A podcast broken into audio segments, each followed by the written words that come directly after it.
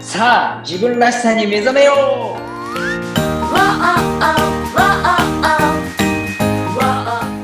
う強み開発コンサルタントの山ちゃんですナビゲーターの言葉ゆきおです。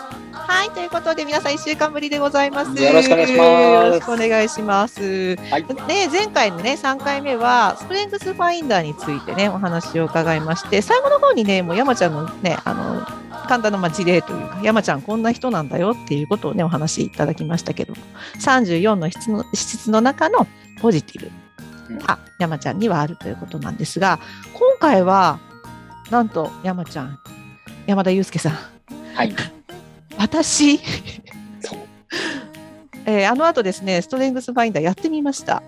はい、はいありがとうございます、はい。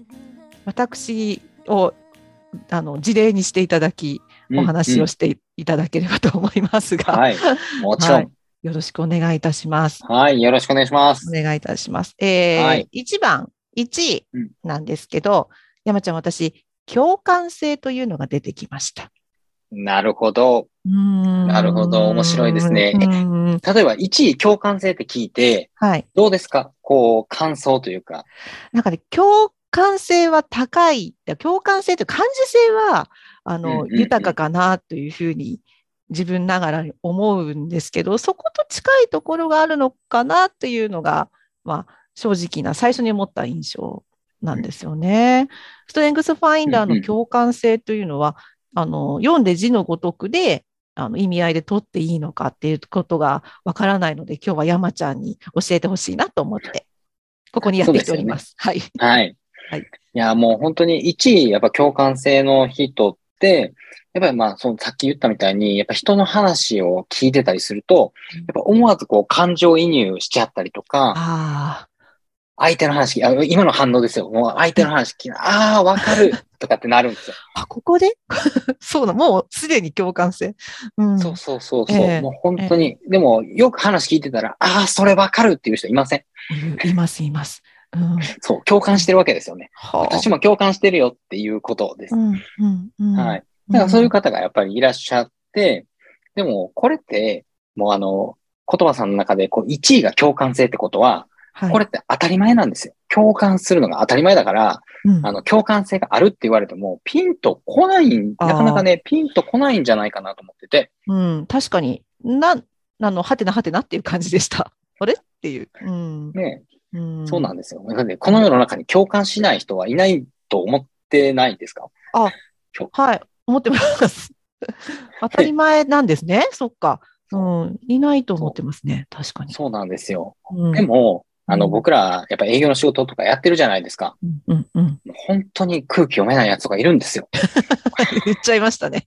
空気読めない方もそううんいらっしゃいいまるすね。んですよ。うん。はいなので、まあうん、僕も共感性っていうのがあって、言葉さんも共感性があるってことは、ええ多分こう周りの様子とかをすごく見て、うん、今例えばこの人忙しそうだなとか、はい。あ今この人の状態こういうもんじゃないかなっていうのを察知したりする能力もあると思うんですね。ほうほうほう。ううんんうんそうなってくると僕もそうなんですよ。営業の時に、あ、あの人忙しいそうやから、うん。喋りかけるのやめとか、後で喋りかけようとか、うんうんそういうことはできるわけで得意なんですよね。うんうんそうう。ん。だからお前って雰囲気読めへんなって言われたことないんですよ。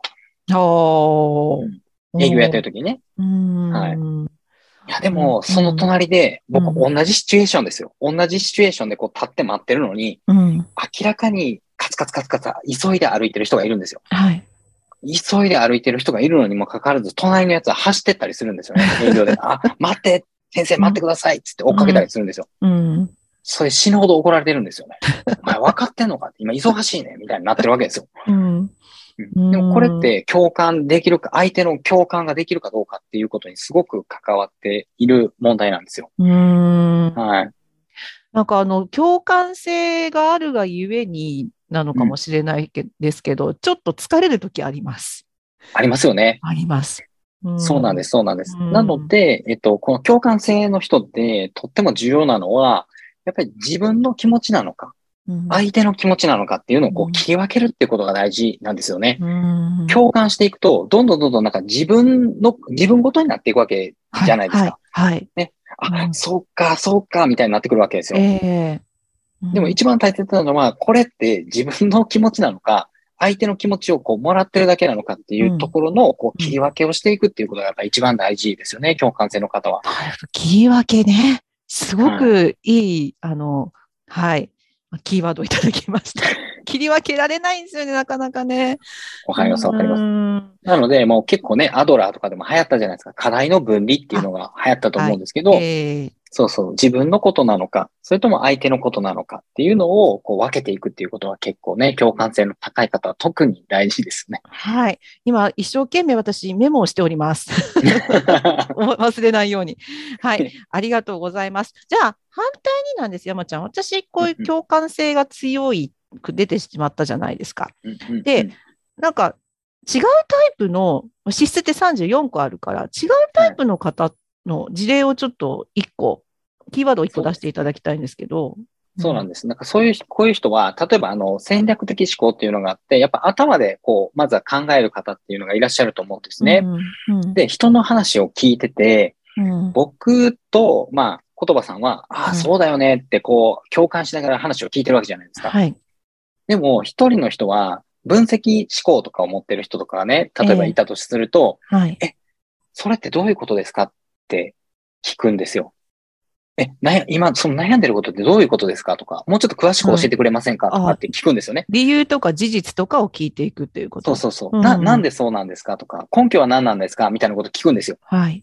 うんでも僕らは寄り添って聞いてあげたいのに、いやでも、いや、そ、その、もう寄り添いとかいらなくて、いや、ちょっと事実は何 ですかえ、問題点何ですかみたいなこと聞く人が、やっぱりいる、でも、周りでもいら、いませんかいらっしゃいます。 うん。うん。分析、今分析思考というキーワードと、うん。戦略、戦略性でしたっけっていうのが出てきて、そうです、そうです。戦略とかね。ね。はい。うん。あの、34私出しましたけど、はい。えっ、と、下の方でしたね。 戦略性34位でした、私。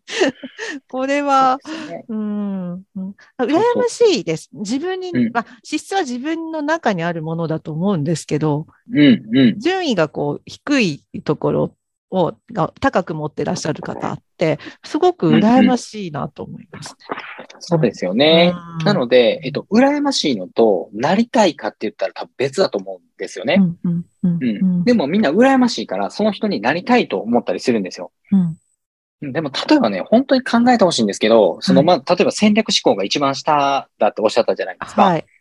だけど、戦略ばっかり考えてる自分がいるんですよ。共感全くしないんですよ。うん人の、話を聞きながら、うんひたすら戦略のことを考えて、いや、これってこうしたらいいんじゃないですか。うんこれってこういうふうにやったらどうですか。うんやってる自分ってイメージしたらどうですかうわなんか、違う自分なような気がする。それは自分なんだろうかっていう、なんかぶ分離してる感じがしますね。うん。ねうん。でも、でもど、どういう話の聞き方をしてほしいかって言ったら、うんあ、そうだよねって、あ、それわかるよって、そうだよねって言って聞いてくれる方が嬉しくないですか寄り添ってほしいですね。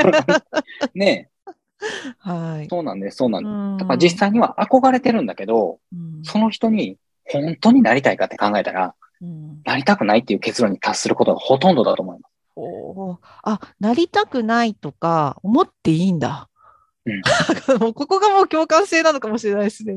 思はっい。ちゃいけないような気がしている。そうですよね。うんそうなんです。うんもう僕はその会にあるものは、もうほぼほぼ諦めましたね。ああ、諦め他の人に任せる。あ、他の人に任せるっていうのはすごく素敵ですよね。あの、はいだって、強みだ、まあ、34位だ、は、できる人が、に任せたらいい。自分が無理しなくていいっていうふうに考えられるってことですよね。そうなんです、そうなんです。なので、うん言葉さんなんかも、例えば戦略を考えるときに、うん。あの、それは人にね、任したらいいと思うんですよ。うん、うん。戦略考えられる人に、いや、これってどういうふうにやったらいいかなって聞いたらいいと思うんです。うん、うんん。うん。インタビューしたりとか聞いてあげたらいいんですね。はい聞いたらいいんそうだで。す。あ、そうすそうるですと楽になるかもしれないです。自分そでうなんです一人でやんなくていいし、うん。うん、得意なところはお任せしたらいいってことなんですね。そうなんでです、そうなんです。うんなので、まあ、あの、うん言葉さんのところに来る人が、例えば、あの、いや、一緒に戦略考えてくれるって言ったら、あうの、ん断った方がいいってことなん ですよ。 そうですね。できないもん だって。そうそうそうそう。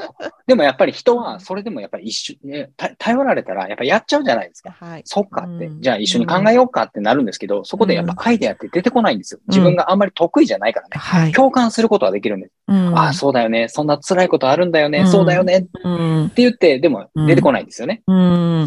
そうああなるほど。ありがとうございます。なんか公開コンサルタントのよう、コンサルみたいになってまいりましたけれども、えーそろそろお時間が近づいてまいりました。えー続きはですね、えー LINE の、えー公式アカウントの方に、山ちゃんのね、あの、34の資質、一個一個出てますから、皆さはんい見てみてください。はい。そうです。はい。はい。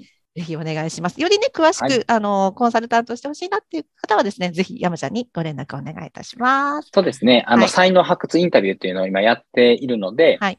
はい。まあ、そこの、あの、ランディング、紹介のページとかもまだ話していただきますので、ぜひはいそちらの方を見ていただければなと思います。はい。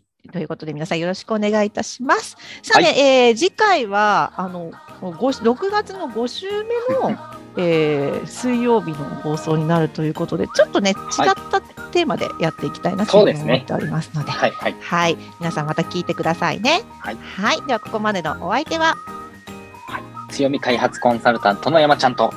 ナビゲーターの言葉ゆきおでした。それでは皆さんまた来週。はい。ありがとうございまましした。ありがとうございました。